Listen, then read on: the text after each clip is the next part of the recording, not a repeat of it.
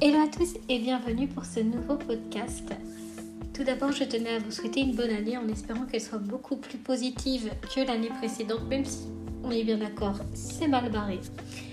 On va parler d'un sujet relativement grave, mais on va surtout parler de sujet chamanisme version néo-chamanisme et les conséquences culturelles du néo-chamanisme, ce qu'elle et surtout pourquoi est-ce que c'est hyper problématique aujourd'hui. Mais surtout, c'est aussi un moyen pour moi euh, de parler aussi de mes ancêtres parce que c'est vrai que j'ai pas l'habitude d'en parler parce que habituellement, je ne m'autorise pas le fait d'en parler pour différentes raisons. Mais euh, je m'étais dit que c'était justement le bon moyen d'en parler. Je vais expliquer un petit peu pourquoi. Ça, justement, ça va, ça va faire partie aussi des sujets de discussion. Mais il est vrai que quand vous descendez d'une ethnie dont vous n'avez plus la couleur de peau, les gens ne vous prennent pas au sérieux, les gens vous, vous jugent ou les gens peuvent vous rejeter et les propos peuvent être vraiment violents psychologiquement. Sans compter l'histoire de mes ancêtres aussi qui est particulier et du regard que les gens peuvent en avoir. Et puis vous avez aussi les conséquences du fait de vivre en France.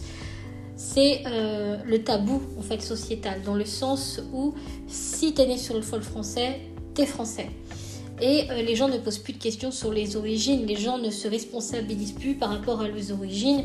Et quand vous avez des personnes qui ont d'autres origines, ben, en fait, ils se font critiquer, même quand ils retournent à leurs racines, ils se font critiquer. Et ça, euh, les Français, on est compliqué pour ça. Et euh, c'est aussi du fait que je me suis jamais sentie vraiment légitime d'en parler. tout simplement parce que vous savez, j'avais pas envie de rentrer dans ce cliché de fille qui descend d'autochtone et euh, qui n'a pas l'air d'en être une et euh, qui pourtant voilà. Et euh, puis tout simplement, vous avez aussi l'incompréhension de votre famille ou des choses comme ça. ce qui fait que quand en fait votre famille ne suit plus les lignées, ou alors elles vont pas savoir comment est-ce que se construise une lignée, elles vont pas comprendre la différence que les origines et les ancêtres ne sont pas les mêmes, que forcément on n'a pas la même génétique. Il est vrai qu'en France, il y a un énorme tabou au niveau de ça. Je ne sais pas si vous aussi vous l'avez remarqué, mais euh, quand vous avez des différentes euh, ethnies au niveau de vos origines, les gens vont vous catégoriser ou vont vous juger à partir des préjugés qu'ils peuvent avoir. Par exemple, en France, on a encore cette image par rapport aux autochtones. Moi, c'est du côté d'Amérique du Sud, mais euh, ils ont encore l'image que, que, les, que les autochtones sont tous des chamans ou que c'est tous des nuages de sang de Dr. Queen. En fait, ils vont comparer carrément avec des séries télé où euh, vont les voir comme étant les sauvages qui attaquaient John Wayne, vous savez, les films qui passaient le dimanche.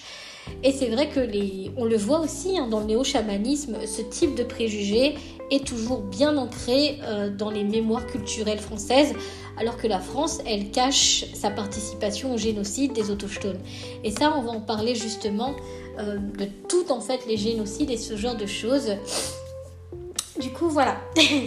ça fait bizarre d'en parler parce que j'ai pas du coup l'habitude de faire entendre ma voix. J'avais pas envie de rentrer dans le cliché. Le problème aussi, on va en parler dans la discussion, du coup, ce que je me répète, mais vous allez voir que le problème, c'est que les néo-chamans, sans compter ceux qui ont un imaginaire débordant, qui se font passer pour des descendants, ce qu'on appelle des prétendants, et qui n'en sont pas, font des tonnes de choses très graves. Et en fait, ce sont les vrais descendants avec euh, la couleur de peau qui, malheureusement, même si je suis pas totalement blanche, mais je suis plus abricot très très pâle. Je préfère me dire non pêche. J'avais dit pêche tout à l'heure pour rigoler, mais par rapport à un délire avec une copine. Mais euh, du coup, euh, le problème c'est que c'est vous en fait qui êtes assimilé à ce genre de personnes et c'est vous qui payez les conséquences alors que vous, vous n'avez rien demandé. Vous êtes juste en reconnexion, vous faites votre vie, vous faites chez personne, vous avez votre pratique et euh, vous payez en fait pour les autres. Et ça aussi, malheureusement, c'est un fait. Et c'est pour ça qu'on va en parler. Du coup, je m'étais dit aussi, parce que je sais que je ne suis pas la seule, euh, parce que je connais d'autres personnes également qui ont également les mêmes problématiques que moi, sauf qu'elles sont encore plus visibles et le côté racialisé est encore plus difficile à gérer. Mais euh, vous allez voir que dans l'imaginaire français, il y a une grande différence entre l'imaginaire, les préjugés et la réalité. Voilà. Et on va aussi parler du coup du chamanisme culturel, traditionnel et la grosse différence et le gros fossé entre le, vrai chamanisme, celui qui est vraiment attaché aux cultures, et le néo-chamanisme qui est juste une nouvelle forme de colonialisme. Voilà. Tout d'abord, quand on parle de chamanisme traditionnel, il faut bien se rendre compte que c'est directement, comme je le disais, attaché aux valeurs culturelles des ethnies, mais aussi aux valeurs religieuses des ethnies. Chaque peuple au travers le monde a tous des religions différentes ou des, manières de penser religieuses différentes ou euh, des croyances spirituelles différentes. Par exemple, pour citer plus les autochtones, parce que je vais plus rester axé sur les autochtones, même d'Amérique latine et d'Amérique centrale, parce que vous en avez aussi, même dans les îles aussi. Euh, n'ont pas les mêmes croyances. Hein, c'est pas juste un seul peuple, c'est hyper hyper riche en ce qui concerne la spiritualité, les différentes croyances, les différentes adaptations, les différentes méthodes. Par exemple, euh, les autochtones d'Amérique du Nord et d'Amérique latine n'ont pas les mêmes croyances. Même si c'est très ressemblant, par exemple, les ressemblances euh, du coup du côté ethnique, qui est plus du côté mexicas, de notre côté associé au Nahua, mais on est également mixé dîner, même si voilà, on est plus Nahua que dîner. Mais euh, pour le coup, les croyances ressemblent plus au dîner, mais paradoxalement ne va pas être les mêmes croyances que d'autres peuples autochtones. Il va pas y avoir la même vision, il va pas y avoir les mêmes points de vue. En fait, c'est très très riche parce qu'en fait, il y a différentes visions le même regard et je trouve ça hyper riche en fait comme culture. Et euh, c'est vraiment très très intéressant. Par exemple, euh, le côté mexicain est beaucoup plus axé sur le folklore. Et du coup, c'est vrai qu'il y a vraiment des grosses différences culturelles, mais c'est aussi parce qu'on n'oublie pas qu'en Amérique latine, ils ont été mixés avec les Espagnols. Et euh, par rapport justement euh, à la chute de l'Empire aztèque, de l'Empire maya, sur côté ce que les Portugais ont fait avec les Incas. Il y a énormément en fait, d'histoires qu'on va parler par rapport à ça. Et la réalité culturelle et l'état actuel des cultures à cause des colonisations. Mais c'est vrai que du coup, les croyances, même par exemple au niveau des croyances péruviennes, où étaient autrefois les Incas, ou même les croyances en Amazonie ne sont pas du tout les mêmes. En fait, c'est vraiment très très riche parce qu'il y a une histoire autour de l'écosystème qui est absolument magnifique et qui est racontée d'une manière totalement différente, avec des croyances différentes, avec des pratiques différentes, et c'est très très très très riche. Et voilà. Mais il faut pas non plus oublier la persécution derrière, les conséquences actuelles derrière et tout ce qui a été fait derrière, notamment ah, l'appauvrissement, la pauvre, vous avez compris le côté pauvreté qui à l'heure actuelle en Amérique latine a été directement causé par les Européens lors des colonisations et lors des évangélisations forcées. Ça, on l'oublie en fait dans l'histoire. Mais pour le coup, ce sont des ethnies qui ont énormément souffert. Par exemple, les autochtones d'Amérique du Nord, jusqu'à il y a une quarantaine d'années, n'avaient pas le droit de pratiquer leur rite sacré, n'avaient pas le droit de porter des tenues traditionnelles, n'avaient pas le droit de faire des assemblées, sinon c'était la prison et les persécutions religieuses. Sans compter aussi les écoles résidentielles qui ont été créées par les chrétiens afin de les mettre et de les évangéliser de force, notamment les enfants. Donc ils ont séparé les parents des enfants pour parquer les parents euh, dans des réserves pendant que ne revoyaient probablement jamais leurs enfants. Et ça, c'est absolument terrible. Hein. Aujourd'hui, vous avez énormément de scandales par rapport à ça parce qu'aujourd'hui, les paroles se délient, mais dans le temps, c'était encore très très tabou. Et c'est vrai que même les Américains eux-mêmes, pour suivre les, actualités par rapport à ça, sont dans le déni. Ils commencent vraiment à réaliser euh, l'abomination qui a été commise envers les autochtones d'Amérique du Nord. Et euh, paradoxalement, les autochtones d'Amérique du Nord commencent également à savoir qu'il y a d'autres autochtones en Amérique latine, Amérique centrale, tout simplement parce que l'histoire les a totalement balayés. Ça, malheureusement, c'est à cause des colons et euh, des persécutions religieuses qui ont été faites, mais ça, on va en discuter. Donc, par rapport aux autochtones d'Amérique du Nord, ça fait que très peu de temps qu'ils ont droit, parce que 40 ans, c'est récent, hein, c'est vraiment récent, un petit peu plus de 40 ans, mais c'est vraiment très très récent. Donc, ils n'avaient pas le droit de pratiquer le rite sacré ils n'avaient pas droit non plus de faire certaines choses. Les écoles résidentielles, euh, si je ne me trompe pas, la plus récente a été fermée dans les années 90. Et il y a encore des écoles résidentielles qui sont ouvertes en Guyane, il y a encore des écoles résidentielles au Brésil, il y a encore des écoles résidentielles au Mexique. Euh, et j'en ai oublié une, et je crois qu'il y en a aussi au Canada. Et là, justement, il y a une loi qui est passée il n'y a pas longtemps au Canada qui s'appelle l'ICWA, euh, qui permet justement euh, aux enfants autochtones d'être de nouveau enlevés aux parents pour être mis dans des foyers chrétiens, dans des foyers de personnes blanches qui ne sont pas attenantes. Donc c'est une nouvelle forme, encore une nouvelle fois, de génocide culturel alors qu'ils ont déjà énormément souffert. Vous allez comprendre pourquoi je parle de ça. Paradoxalement, l'Amérique latine, quand elle a été pillée, évangélisée de force et surtout colonisée par les Espagnols par Hernán Cortés après la venue de Christophe Colomb, faut pas oublier cette histoire-là. Notamment, ils ont pillé la culture native, parce qu'il ne faut pas oublier que les Mexicas, les Aztèques, ainsi que les peuples aux alentours étaient autochtones également, descendants des Premières Nations.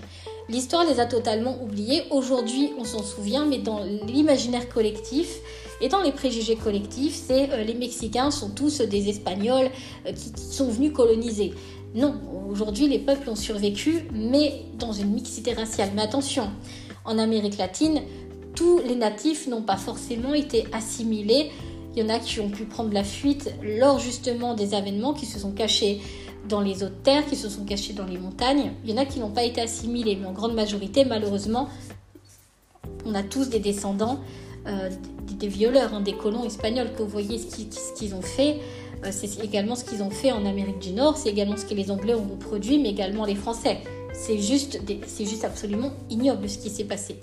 Donc on va revenir à l'Empire aztèque. Vous savez qu'aujourd'hui, euh, les plantes médicinales que vous avez, notamment en Europe, la riche pharmacopée que vous avez par rapport à ça, viennent des persécutions, notamment des Mexicas qui avaient la plus grande richesse en ce qui concerne les herbes médicinales. Il y en avait plus de 18 000 qui ont été enregistrées grâce à eux. Aujourd'hui, vous avez énormément de cultures d'herboristerie qui viennent d'Amérique latine et qui viennent des persécutions qui ont été faites justement aux Mexicas.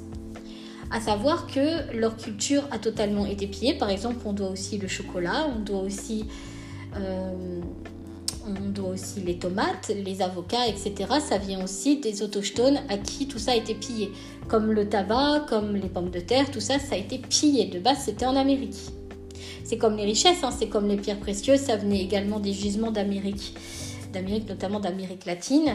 Ça venait aussi euh, bah, de différents endroits, mais tout ça, tout ça, c'était des pillages. Et la richesse qu'ils avaient, c'était un continent qui était plus que riche. L'Empire aztèque était l'un des plus riches et des plus vraiment verdoyant à cette époque-là, sans compter l'écosystème qui avait été totalement recréé. On disait que le palais de Moxuma II était l'un des plus, l'une des merveilles du monde et qui a totalement été détruite par les Espagnols, tout comme les temples sacrés. Par exemple, autrefois, tous les secrets euh, relatifs euh, aux anciennes pratiques euh, sorcellerie ou ce genre de choses, que vous aviez énormément de choses différentes dans la aztèque, mais évidemment chez les Mayas aussi. Mais il y avait vraiment une, une culture très différente entre les Aztèques et les Mayas. Il y en a beaucoup qui confondent les deux, mais ils avaient des manières de penser, ils avaient une culture qui était totalement différente. Bon, évidemment, ils faisaient des choses en commun, évidemment, mais en fait, tout ce qu'ils étaient a totalement été extrapolé. Évidemment, il y avait des sacrifices humains, mais il y avait également des sacrifices humains en Europe. Hein. Je dis ça, je dis rien.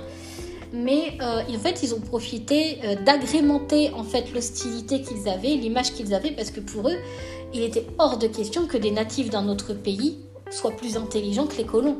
Donc ils les ont fait passer pour des sauvages, ils les ont torturés, ils ont commencé d'abord par détruire les savants, les grands prêtres, ça a été également les sorciers, mais également les gardiens euh, de ce qu'on appelle la connaissance ont également été massacrés. Comme ça, ils, savaient, très bien que ça allait détruire la population native peu à peu, parce qu'il y avait une hiérarchie qui était très riche au niveau du clergé dans les religions. Ils ont fait la même chose avec les Mayas, ils ont fait la même chose avec les Incas et dans énormément d'autres peuples qu'ils ont massacrés, pour le côté d'Amérique latine. Hein, par exemple, j'ai un de mes ancêtres qui a eu les mains coupées. C'est pour ça que généralement, on évite d'en parler. Et c'est vrai qu'actuellement, euh, quand je rêve de lui, c'est la persécution, vraiment. Et maintenant, je comprends en fait les visions qu'il avait là-dessus et pourquoi il me reprenait régulièrement dans mes rêves, euh, j'avais trop tendance à parler ou trop donner aux gens. Et en fait, j'avais jamais réalisé à quel point, pourtant même euh, mon arrière-grand-mère qui était portugaise, qui du coup elle descendait, voilà, elle descendait justement des tribus les tribus Nahua Mexicas, mais euh, pour le coup, elle-même, euh, elle avait toujours dit à mon grand-père, euh, ce que je fais, ça doit rester secret parce que sinon, il est possible qu'on soit persécuté. Donc après, lui, il a subi la Seconde Guerre mondiale. Et après, ça a été la génération de mon père qui, lui, est une génération totalement foutiste où il n'en avait strictement rien à foutre de ses origines. Vous savez, l'époque mai 68, c'était vraiment très, très. À cette époque-là, on parlait pas de tout ça. Hein vous, êtes né sur le sol français, vous êtes, français, on en a rien à foutre des trucs. Hein. Même mon père, il évitait de parler de ses origines, euh, malgré du fait qu'il était particulièrement typé et il s'en prenait régulièrement plein la gueule à cause de sa couleur de peau. C'est pour ça qu'il n'en parlait pas, où il avait le droit à des préjugés, euh, comme par exemple on lui disait que c'était un voleur de poules. Euh, et mon père, il a eu énormément de choses comme ça. C'est pour ça que pour lui, c'était pas intéressant d'en parler parce qu'il comprenait pas en fait. Hein, voilà par rapport à ça. Petit hommage à mon papa, même s'il a fait beaucoup d'erreurs. Je trouve que les mettre en avant, c'est plutôt intéressant. Et, et, voilà. Mais c'est vrai qu'il y a vraiment eu cette transmission de il faut se taire. Et puis comme mon ancêtre est arrivé en Europe, on lui a enlevé toute identité, toute identité culturelle. Il n'a pas eu le droit euh, de pratiquer parce qu'on lui a dit le problème c'est que c'est maintenant tu es en Europe donc en fait ça a été des manipulations mais aussi on sait, on sait comment ça fonctionnait hein. Euh, on lui a donné un nom d'esclave parce qu'en fait il faut savoir que les noms qui finissent par EZ sont en réalité des noms d'esclaves les gens ne le savent pas par rapport à ça mais il a du coup il a eu un nom d'esclave et euh, donc il n'avait plus le droit de pratiquer et on lui a dit que maintenant ce n'était plus un sauvage que maintenant il devait vivre dans la société euh, civilisé, entre parenthèses. Donc ils lui ont appris les codes, ils lui ont appris comment se comporter en société. Et ensuite, voilà, il s'est marié, il a été forcé, évidemment. Et euh, voilà, après, peut-être qu'il y a eu un mariage d'amour, etc. Mais l'assimilation s'est faite de cette manière-là. Il n'avait plus le droit de parler de ses origines et surtout d'en parler à personne parce qu'on lui a dit que s'il en parlait, il se ferait tuer comme ses ancêtres. Et ce qui fait que génération après génération, euh, même si c'est très très récent, hein, bah, en fait, euh, on a arrêté d'en parler. C'est devenu presque tabou. Ou alors ça devenait vraiment lointain.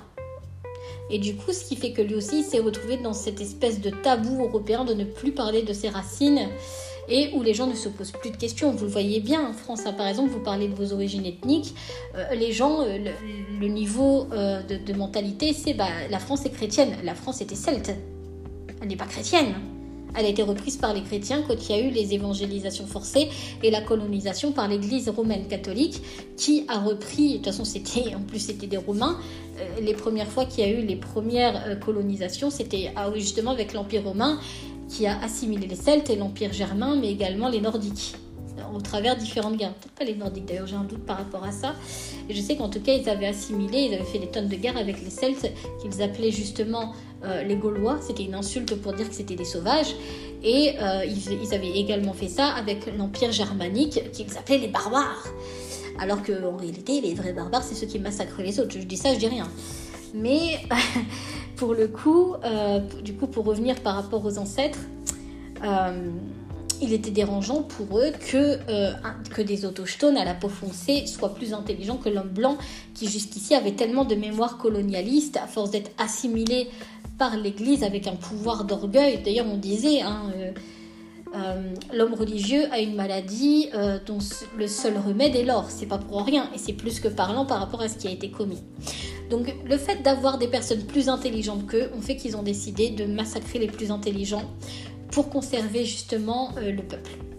Donc à savoir que du coup, euh, même les, ceux qui pratiquaient la médecine ont également été persécutés, ils ont été forcés de donner leurs recettes, leur savoir-faire, parce qu'en fait, ils faisaient euh, des, opérations, parfois même sans avoir besoin d'ouvrir les gens, ou alors ils avaient des méthodes particulières pour opérer qui fonctionnaient bien. Et vous voyez bien que les Européens qui jusqu'ici étaient habitués au folklore, euh, à donner du sang des saints pour guérir les gens, ils se retrouvent avec quelque chose de riche. Pour eux, c'était inconcevable. Il fallait se l'approprier, le faire passer pour eux pour montrer la supériorité de l'homme blanc. Et ça, c'est un fait. C'est un fait.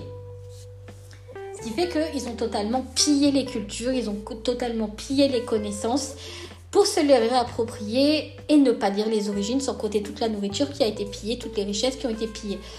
L'Europe était pauvre à ce moment-là à cause justement le fait que Charles Quint menait des tonnes de combats, sans compter les les, combats qui avaient lieu en Europe où il y avait énormément de problématiques, ce qui fait que les caisses étaient vides. Donc ils n'ont pas hésité à piller l'Amérique notamment l'Amérique latine qui était particulièrement riche et aujourd'hui elle est devenue particulièrement pauvre alors que l'Europe est devenue particulièrement riche en se basant sur le génocide des autochtones, sur l'esclavagisme et les exploitations des autochtones et de leur culture. Et paradoxalement, ils ont évangélisé de force les autochtones, ils les ont interdits d'avoir le droit de pratiquer, donc ils les ont forcés à avoir, un système de forme de syncrétisme. Les pratiques qui autrefois étaient assimilées à la sorcellerie ont été interdites. Les brouhahs et les bourreaux ont été exécutés, mis sur le bûcher. Il y a eu énormément de persécutés, ce qui fait que les transmissions orales se sont faites, mais dans le plus grand secret, dans le culte du boudoir, dans le plus grand secret, transmis de fils à fils, parce que les filles étaient emmenées pour des exploitations sexuelles où elles étaient violées ou mariées de force et assimilées de force aux Espagnols. Voilà pourquoi dans les traditions d'Amérique latine, on donne de fils à fils, parce qu'ils savaient très bien qu'il y avait peu de chances que les filles survivent. Et ça, c'est un fait. Mais, mais il y avait aussi par exemple d'autres raisons, par exemple pour, le côté chamanique, euh, une femme qui avait ses règles était forcément impure. Ça c'était vraiment à cause aussi des mémoires colonialistes, mais euh, que justement chez les chrétiens, la femme qui a ses règles n'a pas le droit d'aller à l'église par exemple.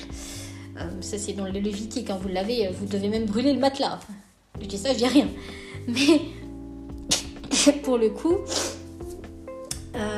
ce qui a été fait a eu des mémoires. Mais par exemple, euh, il est considéré que la femme est une guerrière, qu'une femme a d'autres choses à faire que de faire des rites avec des ancêtres, parce que ça peut coûter des ancêtres de voir une femme faire des choses, parce que la femme doit être protégée du monde des esprits. Par exemple, euh, dans les tribus amazoniennes, vous n'avez pas de femme chamane, mais vous avez des hommes parce que la femme doit être préservée de ce genre d'énergie. Et paradoxalement, dans les tribus autochtones du Nord, ça ne va pas du tout être le même mode de pensée en fonction des ethnies, parce que toutes les ethnies vont être différentes. Par exemple, les autochtones d'Amérique du Nord, vous avez plus de 400 tribus. Euh, en Amérique latine, vous en avez à peu près 130, je crois, voire plus que ça, je ne suis pas au chiffre près. Vous en avez plus de 130, sachant qu'avant, il y en avait plus de 400, mais plus de la moitié ont été massacrés. Parce qu'il ne faut pas non plus oublier que l'homme blanc, l'européen, a ramené des maladies, notamment des maladies sexuellement transmissibles et différents types de maladies, qui ont, ont presque totalement éradiqué les autochtones. À plus de 90%, les autochtones d'Amérique latine ont été exterminés. Mais évidemment, comme on n'a pas les chiffres officiels, le, le chiffre est compliqué. 90% à partir de quel chiffre? Et malheureusement, ceux qui ont survécu, c'était beaucoup les femmes qui ont été assimilées et violées. Donc, ce qui fait qu'en effet, aujourd'hui, euh, il y a énormément de discussions par rapport euh, au fait que les descendants d'Amérique latine, d'Amérique centrale, évidemment les tribus amazoniennes et énormément d'autres tribus d'Amérique centrale, mais aussi euh, au niveau des îles, vous en avez qui n'ont jamais été assimilés. Vous en avez qui ont presque totalement été assimilés. Par exemple, le peuple Taino, qui a totalement été exterminé. Il hein, faut dire ce qui est presque totalement exterminé. Euh, par exemple, avant l'arrivée de Christophe Colomb, ils étaient plus de 250 000. Un siècle plus tard, à cause des colons portugais et français, ils étaient à peine, mais c'était même pas 10 000, voire beaucoup moins que ça même. Hein. Et ils ont été obligés de se cacher euh, dans les hauteurs, dans les bois, dans les, forêts, tout simplement parce qu'ils ont été remplacés par euh, les esclaves d'Afrique et euh, ils considéraient que c'était de la mauvaise graine, donc il fallait les exterminer. Donc ils ont été obligés de fuir leur propre terre pour avoir la vie sauve, et toutes les femmes avaient déjà été violées. Hein, à cette époque-là, c'était ça qu'ils faisaient, parce qu'en fait, euh, l'histoire la plus horrible dans tout ça, c'est que les hommes blancs estimaient qu'il fallait violer les sauvages, les autochtones, parce qu'ils les traitaient de sauvages. Hein. Pour eux, ils avaient l'image de sauvages, exactement comme les Romains. Voyez, ceux qui refusaient de d'embrasser la culture chrétienne, mais aussi l'ancienne culture helléniste, comme des sauvages. Donc pour eux, il fallait. Ça, malheureusement, c'est ce, qu'on, c'est ce que j'ai lu dans des livres écrits par des colons, hein, par exemple comme les bouquins de Cotton Mather. Il était considéré tout à fait légitime de violer, non, pardon, d'avoir des relations intimes avec son épouse sauvage, c'est du viol, on est d'accord, pour enlever la graine sauvage. Hey Bravo les gars donc du coup, ça fait que les femmes étaient, voilà, subissaient le pire. Les plus belles étaient envoyées en Europe pour servir, à votre avis, d'esclaves sexuels, ou euh, elles, étaient, elles étaient mariées de force, ou alors elles étaient vendues comme esclaves à d'autres, voilà, tribus, ce qui fait qu'elles étaient envoyées à droite à gauche. Donc c'est pour ça que je parlais de ça par rapport. il y a eu un énorme en fait commerce autour des femmes autochtones qui existe encore aujourd'hui. Et ça, c'est à vomir. Par exemple, euh, en Amérique du Nord, il y a Mataoka, la vraie Pocahontas, qui était une très jeune fille lorsqu'elle a été victime de l'exploitation des colons. Elle a été violée, elle a été mariée de force, elle est morte en Angleterre alors que son désir était de retourner sur ses terres natales. Elle n'a jamais eu le droit. Et aujourd'hui, euh, la tombe de Mataoka est, un, et pour les Anglais euh, un emblème, vous savez, du fait qu'ils euh, ont réussi justement à transformer cette merveilleuse petite sauvage en parfaite petite anglaise, alors que ce qui a été fait, c'est dégueulasse. Ils ont cette image colonialiste. Et paradoxalement, au Mexique, avec les Aztèques et les Mayas, il y avait la Malinche. Donc la Malinche était beaucoup plus jeune en réalité que ce que les gens ne le pensent. Si vous calculez son âge avec les calendriers de cette époque-là et non pas les calendriers grégoriens, elle n'avait pas 18 ans, elle devait avoir 13-14 ans. Et ce n'était pas une princesse aztèque comme ça a été vendu par les colons espagnols qui voyaient en elle le même symbole que les Anglais voyaient avec Mataoka. Ils avaient le même symbole pour les Espagnols, c'était euh, pareil, une nouvelle fois la sauvage qui avait été sauvée par ce grand héros qui était Hernán Cortés. Euh, et euh, voilà quoi. Donc elle était vue vraiment comme une héroïne par les Espagnols et pour les, Mexicains, ils étaient très en colère contre elle, les, Mexicas, tout simplement parce qu'ils la considéraient comme étant une traître à la nation parce qu'ils estimaient qu'elle avait été contre eux, qu'elle avait trahi son propre clan. Et euh, on a découvert il y a peu de temps qu'en réalité, euh, c'était en réalité des manipulations qui ont été faites contre elle euh, par rapport à ça et qu'elle avait fait son possible pour essayer justement d'atténuer la souffrance des autochtones. Mais comme ils ne la voyaient pas faire, ils ne pouvaient pas le savoir. Et en fait, c'était les Espagnols qui l'ont montée en fait contre son peuple d'origine, donc à savoir qu'elle était maya. Et tout simplement, voilà, pour qu'il y ait une, une certaine hostilité pour pouvoir la récupérer. Donc à savoir que sa vie n'a pas été facile. Hein, euh, la Malinche, euh, qui a été renommée Marina, même si c'était pas son nom, elle est surnommée la Malinche, mais son nom c'était Maninali. Maninali, voilà.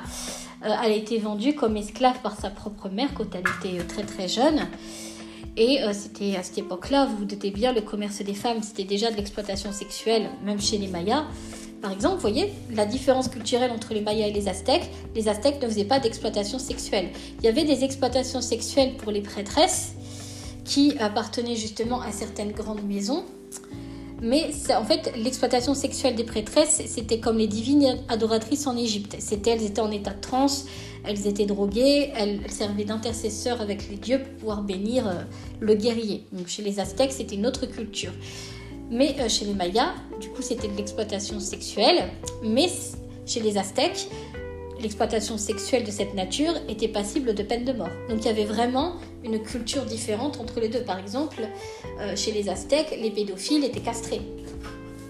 Ou euh, par exemple, un prêtre qui avait le malheur de violer son serment, parce qu'ils avaient ils étaient assez extrêmes en fait dans leur vision des choses, les Aztèques enfin les Mexicas, parce qu'Aztèque est le terme colonialiste, c'est qu'un prêtre pouvait être exécuté parce qu'il ne respectait pas les sermons qu'il avait fait devant les dieux.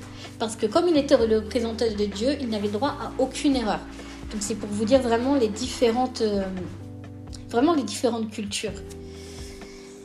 Et euh, du coup, la Malinche a été vendue quand elle était très jeune. Et quand les colons espagnols sont arrivés, elle a été donnée euh, par un cacique, donc c'était les, petits rois, les marchands également, euh, aux colons, avec d'autres jeunes filles. Donc euh, de ce que j'ai pu lire, la plus jeune avait 11 ans. Donc euh, c'était des esclaves sexuels. Ça on le sait, mais on ne le dit pas directement. Et à savoir qu'elle avait déjà été donnée à un premier colon, et que quand Hernán Cortés s'est aperçu qu'elle était très intelligente et vivace pour son âge et qu'elle apprenait très très vite, il l'a prise à son service. Il l'a prise comme esclave à son service. Elle a eu un fils de lui, donc on se doute bien de la relation qu'ils ont eue. Après, il l'a épousée quand même. Mais de base, c'était une gamine. Une gamine qui était victime de l'exploitation sexuelle, exactement comme Mataoka. Mais euh, dans le tabou des hommes et dans l'imagerie populaire, c'était la petite princesse euh, qui s'est convertie au christianisme. Elle était vue vraiment euh, comme un symbole, alors que c'était une victime d'exploitation sexuelle. Et encore aujourd'hui, elle est considérée comme un symbole à la fois de traîtrise, mais à la fois euh, de, pureté, alors que pas du tout. La réalité est tout autre de ce qui a été vendu. Voilà, il y a une réalité qui est vraiment différente par rapport à elle. Du coup, voilà, pour vous expliquer par rapport au pillage des cultures, etc., parce que ça fait une demi-heure que j'en parle. Moi, quand je suis partie sur le sujet, je m'arrête plus. Euh, du coup, pour expliquer par rapport à ça. Mais ils ont vécu également des interdictions de pratique, donc ils n'avaient plus le droit de pratiquer la, religion. Hein. toutes, les, toutes les empires qui ont été détruits, mais également les autochtones survivants, pour ceux qui ont survécu, ils servaient soit d'esclaves, de travailleurs forcés, évidemment, et euh, ils n'avaient pas le droit de pratiquer l'ancienne religion, ils n'avaient pas le droit de prier les anciens dieux, même si c'était fait dans le plus grand secret en réalité. Mais il valait mieux pas qu'ils se fassent choper, parce que bah, sinon, euh, c'était des persécutions, euh, des persécutions, des condamnations à mort, des punitions très très graves. Hein. ils n'hésitaient pas à mutiler les corps. Voilà, il y avait énormément de choses. Par exemple, un de mes ancêtres avec lesquels je communique a eu les mains coupées. Comme je ne sais pas si je l'ai dit en début ou pas Il a eu les mains coupées parce que c'était un guérisseur qui a été vendu par l'un des siens parce qu'il était en train de guérir quelqu'un avec ses mains. Ils lui ont coupé les mains. À quel moment tu fais ça à quelqu'un, mec? Sachant qu'en plus, c'est dans les Corinthiens, tu peux guérir. Enfin bref, l'hypocrisie religieuse, on en reparlera plus tard. Mais euh, pour le coup, c'est vrai que c'est hyper intéressant parce que du coup, ils ont vécu également des interdictions. Et ils ont été obligés de créer un sacrétisme religieux à partir des divinités. Par exemple, euh, la divinité Quetzalcoatl est devenue Jésus pour eux. Euh, toutes les divinités ont changé de nom et en fait même au niveau des fêtes religieuses qu'ils avaient autrefois, les fêtes religieuses ont été récupérées par les Espagnols pour être modifiées. Ce qui fait qu'aujourd'hui, euh, les moissons ne sont plus les mêmes dates qu'autrefois. La fête des morts qui a aujourd'hui lieu euh, début euh, novembre était autrefois au mois d'août. Il y avait vraiment des modifications alors qu'autrefois les fêtes religieuses étaient faites pour justement les fêtes des moissons. Par exemple, les fêtes de fertilité qui étaient primaires ou les fêtes reliées au soleil ont été interdites. Il y avait énormément de choses qui ont été interdites. Mais dans les autres aussi, ils n'avaient plus le droit de pratiquer. Ils ont été évangélisés de force également. Pourquoi est-ce que je parle principalement d'eux? C'est aussi pour euh, revenir, on va parler du coup du sujet maintenant cru de ce podcast, c'est déjà la culture chamanique. Il n'y a pas de nom prédéfini pour les pratiques des autochtones au niveau du chamanisme. Pour beaucoup, ça va être des chamans. Pour beaucoup, ça va être des hommes médecine. Par exemple, en Amérique latine, vous avez une trentaine de noms différents. Parce qu'il n'y a pas de nom prédéfini pour la pratique. C'est plus les gens, en fait, qui vont utiliser des termes en fonction de ce que vous allez pratiquer. Par exemple, les Aztèques avaient des noms prédéfinis pour chaque chose qu'ils faisaient. Et actuellement, il y a des termes qui ont survécu. Par exemple, euh, on va utiliser le terme yerbero pour euh, celui qui va travailler exclusivement avec euh, des herbes, ou on va utiliser le terme chaman SH pour dire que c'est en effet celui qui était autrefois un grand sorcier, qui a été un grand yerbero, qui a été un grand curandero ou une curandera, qui en fait il a tellement évolué au sein de sa pratique avec plusieurs décennies de pratique que c'est devenu le grand maître. Donc SH, c'est pour définir l'ancien, le vieux. Voilà, le sage. Ou vous avez différents noms. Par exemple, vous avez le terme proro, c'est plus celui qui va pratiquer la sorcellerie et les désenvoûtements ou les malédictions. Et ils sont très respectés. Autrefois, ils étaient persécutés, mais c'est aussi eux qui ont sauvé la vie des autochtones paradoxalement. Il y a eu énormément en fait d'histoires que les gens ont totalement oubliées par rapport à ça, où vous aviez aussi les sorciers qui ont toujours terrorisé euh, les Espagnols au point que par exemple euh, on parle dans la communauté autochtone des skinwalkers et pour euh, l'Amérique latine, c'est les, les ceux qui peuvent se transformer en animal la nuit pour punir les, méchants. Et ils, ils, les ont toujours fait flipper. c'est pour ça qu'ils étaient persécutés, mais ils se cachaient bien. Aujourd'hui, on sait qu'ils existent. Mais ils se cachent tellement bien que les gens n'arrivent jamais à les voir et ils font peur à tout le monde en fait.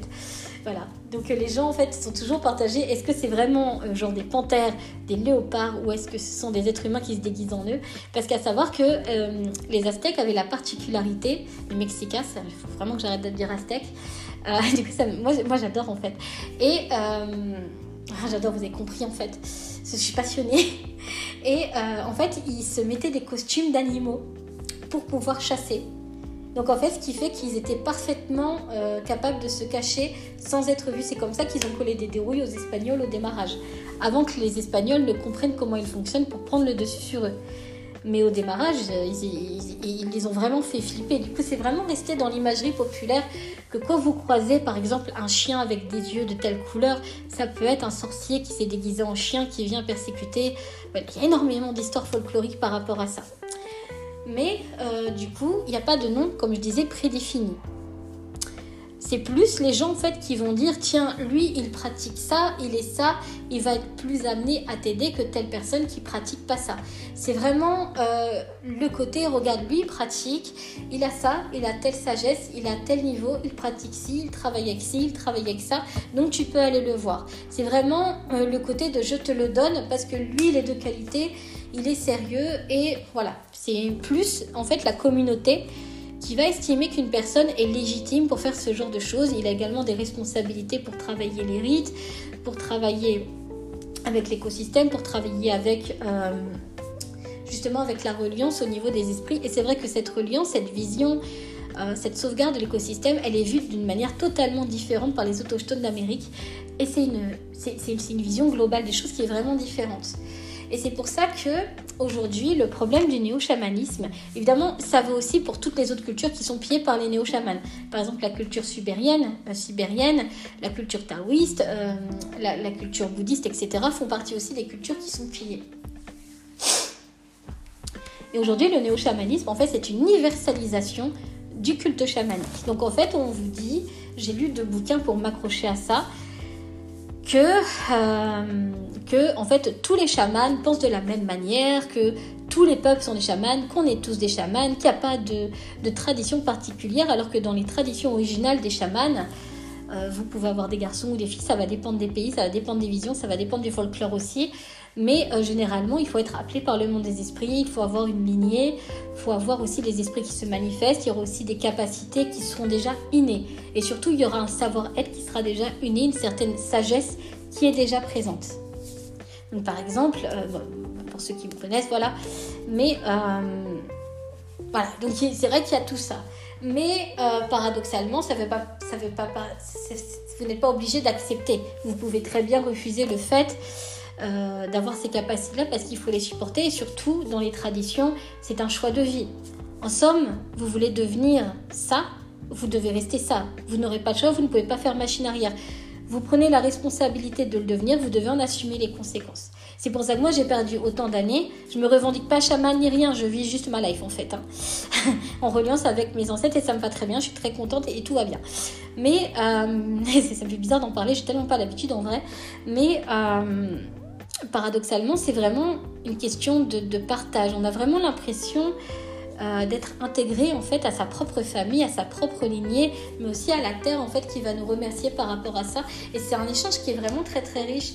C'est pour ça que généralement vous allez voir que la modestie chez les vrais chamans traditionnels, vous allez l'avoir. Même si j'aime pas le terme chaman traditionnel, parce que voilà, c'est voilà. Sur le terme chaman euh, de base, c'est la manière dont sont appelés ceux qui pratiquent cette manière-là, mais en Sibérie de base, du coup, il n'y a pas d'universalité. Toutes les cultures sont différentes, les visions, les folklores sont différents, donc il n'y a rien en commun.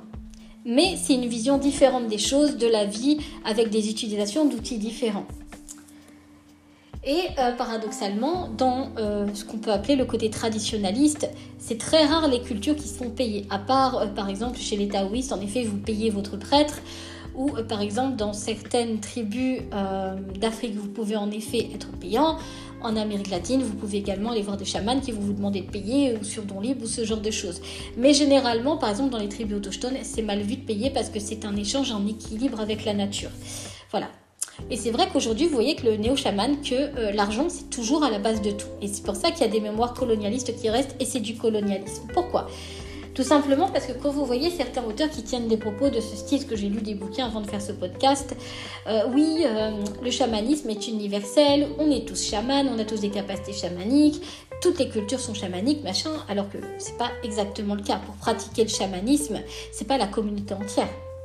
C'est une personne qui va aider, s'ouvrir à la communauté, qui va être là pour la communauté, qui va soutenir la communauté, qui va être là aussi pour aider son prochain avec des valeurs morales euh, très très imprégnées qui sont naturelles, comme la compassion, l'empathie et ce genre de choses, l'altruisme par exemple.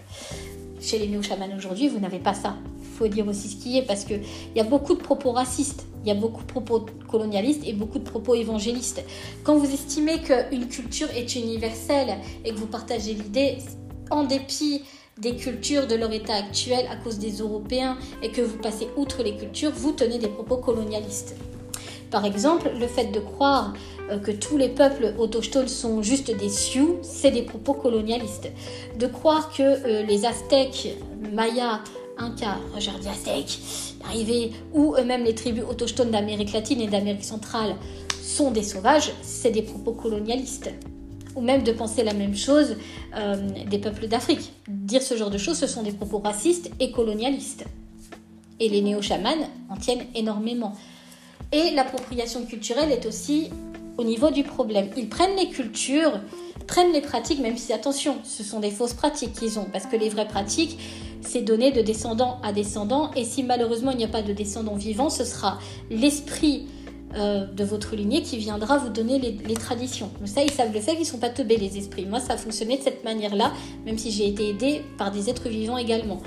Mais euh, les esprits transmettent des informations, transmettent des savoirs, transmettent des choses quand on est dans la lignée. Et ce qu'on reçoit en transmission n'a rien à voir avec ce que les néo-chamans transmettent au niveau des formations payantes. Il faut bien se rappeler, comme je disais tout à l'heure par rapport à l'adage concernant, si je l'ai dit, je ne sais plus, que, euh, euh, que l'homme religieux a une maladie dont seul le remède est l'or. Vous l'avez également dans le néo-chamanisme. Quand vous voyez les néo-chamans, ils sont tous payants. Ils font tous euh, des formations payantes, des consultations payantes, et c'est souvent des choses hors de prix. Et euh, quand vous voyez les traditions, c'est de l'appropriation culturelle.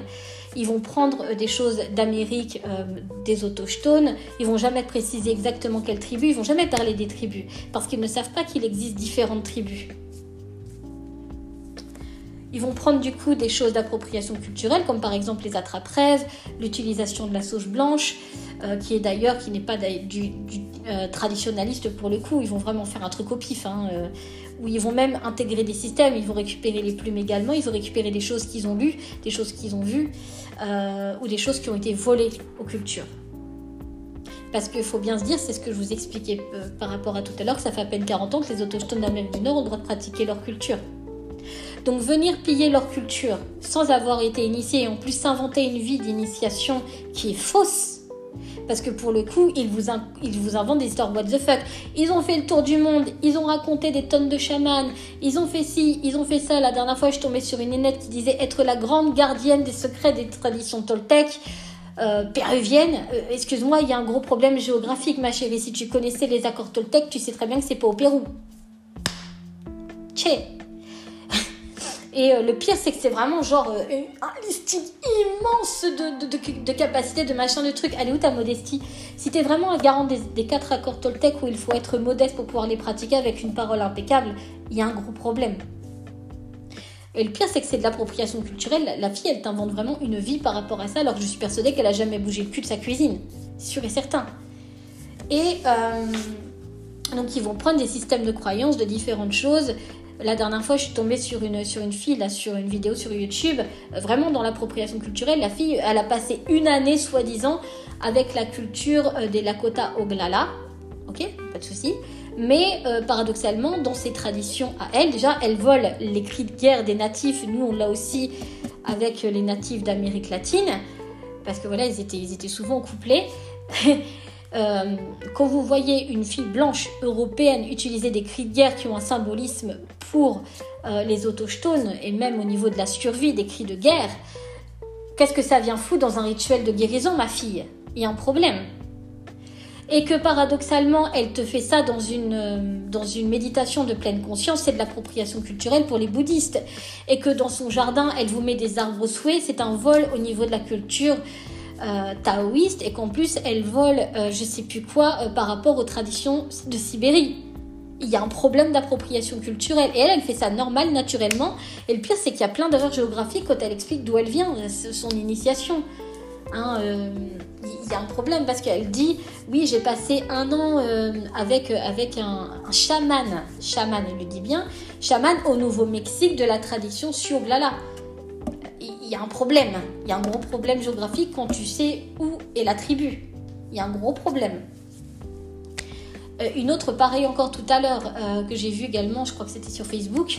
Euh, déjà l'appropriation culturelle, elle était vraiment visible. Hein. La fille, elle a été initiée en Sibérie, elle a rencontré tous les chamans du monde. Je vois pas comment elle aurait fait parce que les plus anciens, généralement, pour, les trouver, bon courage. Hein. c'est plus la communauté qui parle, donc il faut énormément voyager par rapport à ça. Moi, sachant que j'ai pas encore fait mes voyages initiatiques pour me déplacer parce que j'ai une maladie, mais moi, je reste transparente là-dessus et surtout de la manière dont j'ai été initiée, ce genre de choses. Eux, ils s'inventent des vies, en fait, ils s'inventent des vies et les gens leur font confiance.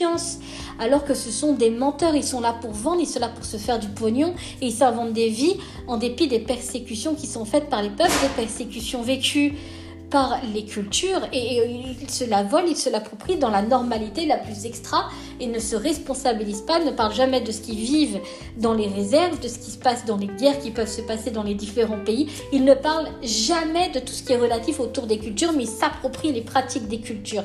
Et ça, c'est juste à gerber.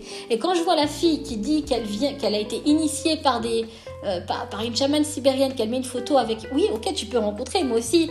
Hein, si je mets un colloque, je peux me faire prendre en photo et dire que je le connais, que c'est mon meilleur pote et qu'on a mangé McDo ensemble. Les gens ne vont pas poser de questions, ils vont être oh, mais je la connais, je l'ai vue sur YouTube dans une émission. Oh là là, elle a de la chance de la connaître. Eh, arrêtez d'être naïf aussi. Hein. Comment je suis mauvaise en vrai. mais pour le coup, euh, c'est chiant en fait. Et euh, du coup, elle dit voilà qu'elle a été initiée à la tradition sibérienne. Ok, je te crois, je te crois mistinguette, mais qu'elle met des publications avec les autochtones d'Amérique en modifiant totalement la culture des natifs. Eh, c'est de l'appropriation culturelle avec des propos colonialistes là. Hein, euh, non, c'est hyper irrespectueux en plus, sachant la réalité de ce qu'ils ont enduré. C'est hyper irrespectueux. En plus, elle dit normal. Oui, être chaman aujourd'hui, c'est faire des états de transe et utiliser un tambour chamanique. Mais écoute, euh, Morissette, si tu avais fait tes recherches, tu saurais que toutes les cultures n'utilisent pas de tambour et que toutes les cultures ne font pas d'état de transe. Ça dépend en fait des ancêtres, ça dépend de ta pratique, ça dépend de qui tu es, ça dépend de ce que tu as vécu. Ça dépend aussi de l'histoire de, de la culture de ton pays. Tout le monde ne fait pas des états de transe dans les cultes chamaniques. Voilà. Hein, sans côté qu'il y en a qui prennent de la drogue et d'autres qui ne prennent pas de drogue ou d'autres qui ont des techniques avec le danse, le chant, etc. Voilà. En plus, elle tient des propos colonialistes et le pire, c'est les gens, ils la suivent dans les commentaires. Oh, mais t'as trop raison, ça présente tellement de chamanistes. Non, ma chérie, hein, euh, Nuage d'encens n'était pas un chaman. Eh, faut arrêter de vivre dans Dr. Queen à un moment donné. Et le pire, c'est qu'elle ne remarque pas les désastres culturels derrière que ça fait, parce que ça appartient à du génocide culturel. Et ça, c'est hyper problématique aujourd'hui. Quand vous voyez la réalité de ce qui a été fait et aujourd'hui ce que se permettent de faire les néo-chamans, ou alors en plus un appel au charlatanisme, mais c'est un appel. En plus, les enseignements qu'ils ont, c'est des choses totalement what the fuck et, et biaisées, et récupérer des cultures pour les modifier, pour en faire une sauce et une normalité du culte chamanique. Et ils vous disent, oui, c'est du chamanisme. Non, c'est du néo-chamanisme, parce que les vraies traditions ne sont pas celles-ci. Les vraies cultures ne sont pas ce qui est décrit dans les livres des néo-chamans. Et ça, les gens ne se responsabilisent pas. Et le pire, c'est qu'ils restent avec ces vieilles mémoires de merde de colonialistes et ils se disent Ah, mais moi je suis travailleur de lumière et mon cul c'est du téflon. Tu fais de l'appropriation culturelle, me dis pas qu'aujourd'hui, en 2022, avec Internet, avec toutes les personnes qui en font, tous les articles existants, me dis pas que tu n'as pas vu ça c'est parce que tu ne te responsabilises pas et c'est parce que tu ne veux pas prendre part à la souffrance des personnes dont tu t'appropries leur culture et en plus que tu modifies leur culture, l'histoire de leur culture et que tu cherches encore une nouvelle fois à les éteindre et à les coloniser. Ça, c'est un fait. Et, c'est toujours en fait des problèmes d'appropriation culturelle et euh, de, génocide culturel, littéralement. Alors que ceux qui pratiquent encore aujourd'hui sont victimes de persécutions et de choses dégueulasses et terribles. Allez voir les conditions de vie dans les réserves des natifs, vous allez voir que ça n'a rien à voir avec l'image que les gens y ont. Et non, ils ne vivent plus non plus d'anti-tipi. Par contre, vous allez voir en Amérique latine, eux aussi vivent dans une extrême pauvreté. Vous avez en effet des natifs, quand vous descendez au plus profond du Pérou ou des, ou des États-Unis, qui vivent peut-être euh, dans des choses qui ressemblent à des tipis ou ce genre de choses. Mais attention, les... enfin voilà, c'est chiant en fait, voilà. Mais euh, c'est surtout le problème financier. Ils vous proposent des monts et merveilles pour des sommes faramineuses euh, en peu de temps, alors qu'un vrai chaman, si vous voulez du vrai traditionnaliste, c'est toute votre vie.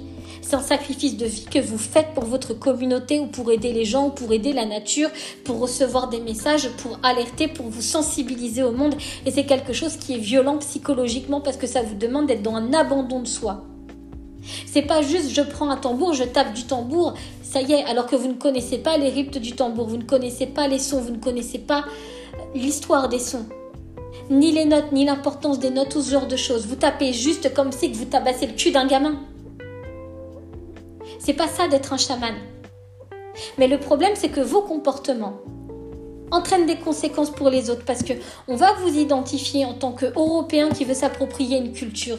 Et quand toi, tu descends de ces peuples et que tu es presque comme vous, qui est européen, il y a aussi des personnes de couleur évidemment qui font ça. Mais euh, et que toi derrière tu viens, tu vas payer les conséquences parce que les gens vont douter de toi, les gens vont te dire que tu n'as aucune légitimité. Et psychologiquement ça va être violent. Parce que toi tu es là avec des capacités que tu n'as pas demandé, tu vas devoir vivre dans un monde que tu ne comprends pas, dans une terre que tu n'apprécies pas parce que tu sais au plus profond de ton âme, de ton cœur et de ton sang que ce n'est pas chez toi et tu en payes les conséquences pour les autres parce que dès que tu vas avoir besoin d'aide des autres autochtones, on, on va te rejeter parce qu'ils vont croire que tu es une prétendante alors que non. Parce que malheureusement, un connard un jour a décidé de prendre un de tes ancêtres pour l'amener de force ici, pour le faire vivre ici, lui faire perdre toute identité culturelle pour l'assimiler de force ici, et que toi tu en payes la conséquence. Parce que les gens ne se posent pas de questions aujourd'hui. Et vous, vous payez les conséquences parce que quand vous allez vouloir parler, moi je l'ai vécu toutes les fois que je commençais à parler, ce qui fait que j'ai arrêté de parler parce qu'on ne me laissait pas parler. Et parce que j'ai compris que j'étais sûrement pas légitime pour en parler, mais le nombre de fois qu'on m'a claqué des réflexions, des réflexions dans ma pomme sur ma couleur de peau et même des propos dégueulasses de vieux pervers dégueulasses. Et pourtant, j'ai vu bien pire sur les pages des autres femmes autochtones. Enfin, je me revendique pas autochtone ni quoi que ce soit, mais vous avez compris. Bah, je peux vous dire que c'est dégueulasse. Et vous, vous devez payer les conséquences de tout ça alors que vous n'avez rien demandé et vous êtes assimilé à des personnes qui n'ont aucun respect dans les cultures, alors que vous, vous êtes là pour respecter les cultures, les traditions et les gens. Au lieu de vous poser des questions, vous vous jugez et vous assimilez à ce genre de personnes et vous payez les conséquences pour les charlatans. Vous payez les conséquences pour ceux qui n'ont aucun respect pour les cultures ou qui s'inventent des vies parce que le nombre de personnes qui en plus dans les néo-chamans s'inventent euh, des, vies what the fuck, genre dans une vie antérieure, la dernière fois je l'ai entendu, hein, euh, dans une vie antérieure j'étais mariée à Nuage dansant de Dr. Queen parce qu'il a vraiment existé, j'étais sa femme et j'étais chamane. Eh, faut, arrêter de prendre du popper samedi. Hein. Ou euh, par exemple, oui moi, j'étais, un sioux dans une autre vie. Euh, moi aussi, j'ai eu des expériences de vie antérieures. Ça a toujours été au niveau de mes ancêtres, tu vois. Mais ça ne me donne pas plus de légitimité que ça parce que ce qui compte maintenant, aujourd'hui, c'est ce que je travaille maintenant. Aujourd'hui, c'est pas ce qui a été fait hier, c'est aujourd'hui qui compte, c'est pas hier. Les vies antérieures, c'est un guide. Mais c'est pas ça qui justifie votre vie aujourd'hui. Vous êtes, c'était une autre mission, c'était un autre point de vue, c'était une autre expérience. Aujourd'hui, c'est aujourd'hui, hier, c'est hier. C'est ça aussi de se responsabilité, c'est de se dire d'arrêter de vivre dans les nuages et de vivre un peu plus sur Terre, parce que la Terre, elle a besoin de nous en fait. L'écosystème a besoin de notre responsabilité. Voilà. voilà pour mon débat. Voilà. enfin, vous avez compris. Ou alors, euh, justement, pour finir, où c'est justement des expériences, où c'est toujours les mêmes, les mêmes tribus. Euh, les Cherokees, qui, alors eux, c'est eux qui mangent le plus. Hein, les Cherokees, les Sioux, euh, les Navarros, même si c'est le peuple dîner parce que voilà, j'ai mixé aussi, mais euh, c'est eux qui prennent aussi, alors qu'ils n'ont rien demandé en fait. De base, ils ont vécu des persécutions absolument terribles, et les gens disent de la merde, ne prennent aucune responsabilité, n'étudient même pas la, culture en fait des peuples dont ils disent descendre.